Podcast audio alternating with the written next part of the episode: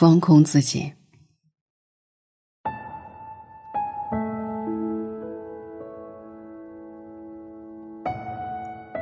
人这一辈子，有赚不完的钱，干不完的工作，尽不完的责任，操不完的心。杨绛先生说，在这个物欲横流的人世间，人生一世实在是够苦的。所以啊，人生到了一定阶段，要学会放空自己，放空无止境的欲望，放空折磨你的感情。放空纠缠你的烦恼，放空无止境的欲望。人幸福与否，其实和物质的关系不大。真正的幸福，不在于金钱的多少，而在于内心的丰盈。鲁迅先生的生活一直十分简朴，他的房间里只有书案、衣箱和床铺几件简单的东西。一件衣服他能穿上十几年，哪里破了就打个补丁。他的钱大多只用来买书、资助学生和朋友。对鲁迅来说，内在的学识和精神上的丰富才是最大的财富。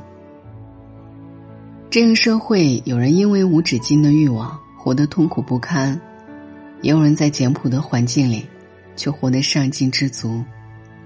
四川有一对八零后的夫妻，他们创业被坑，数年来打拼赚的积蓄在瞬间亏得血本无归。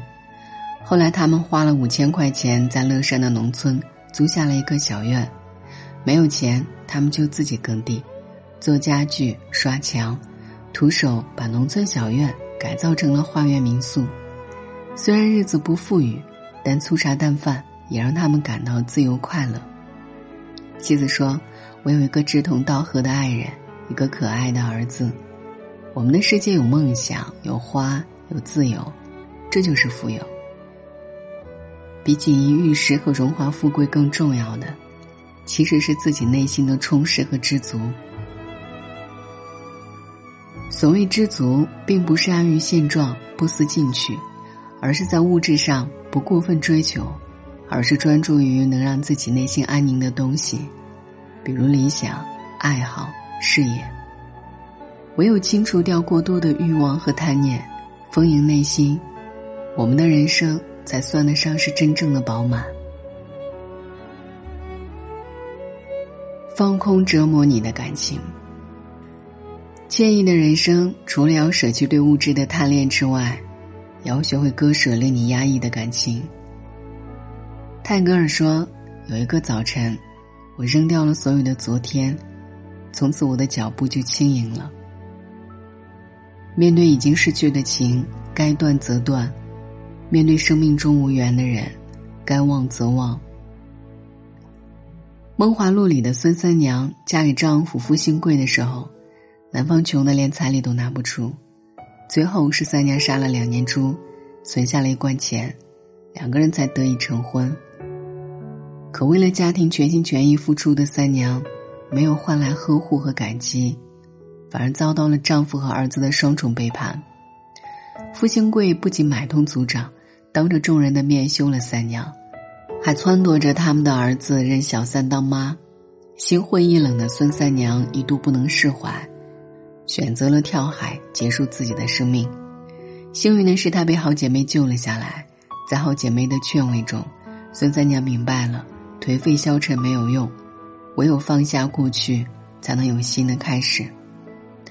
两个姐妹一起在东京开茶馆，靠着自己的努力，在繁华的东京有了一方立足之地。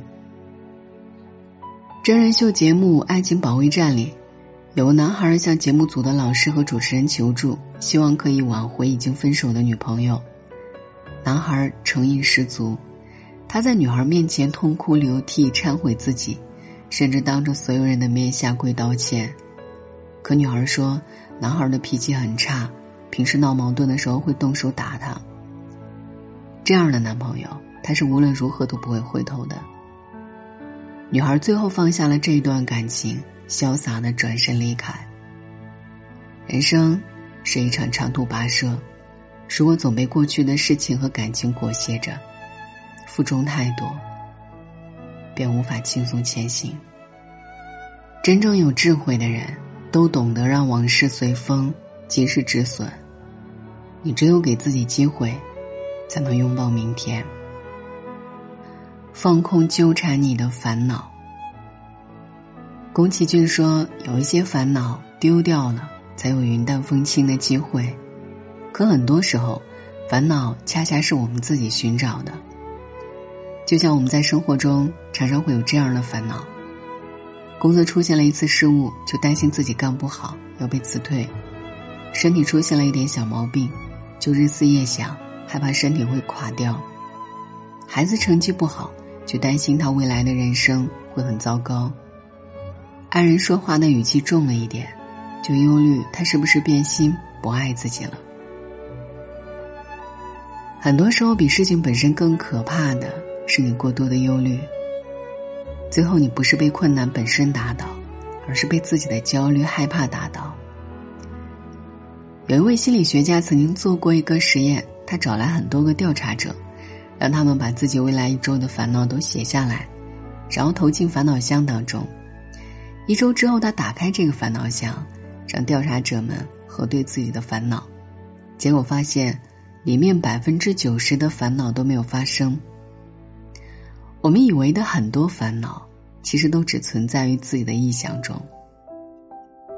林清玄说：“痛苦是痛苦，快乐是快乐。事情还没有发生，就过好当下，因为你再担心也没用。事情来了，就坦然面对，你只管做好该做的，其他的顺其自然就好。”懂得放空烦恼，才能在前行的路上安然自在，获得真正的快乐。了凡四训中说：“昨日种种，譬如昨日死；今日种种，譬如今日生。”愿你我都能学会适时放空，让心归零。心累的时候，就去跑跑步，泡泡澡。去走进自然，感受大自然的安静和美好。疲惫的时候就听听舒缓的音乐，练练瑜伽，尝试做一做冥想，让心静下来。烦恼的事儿很多，可生活的解药也有很多。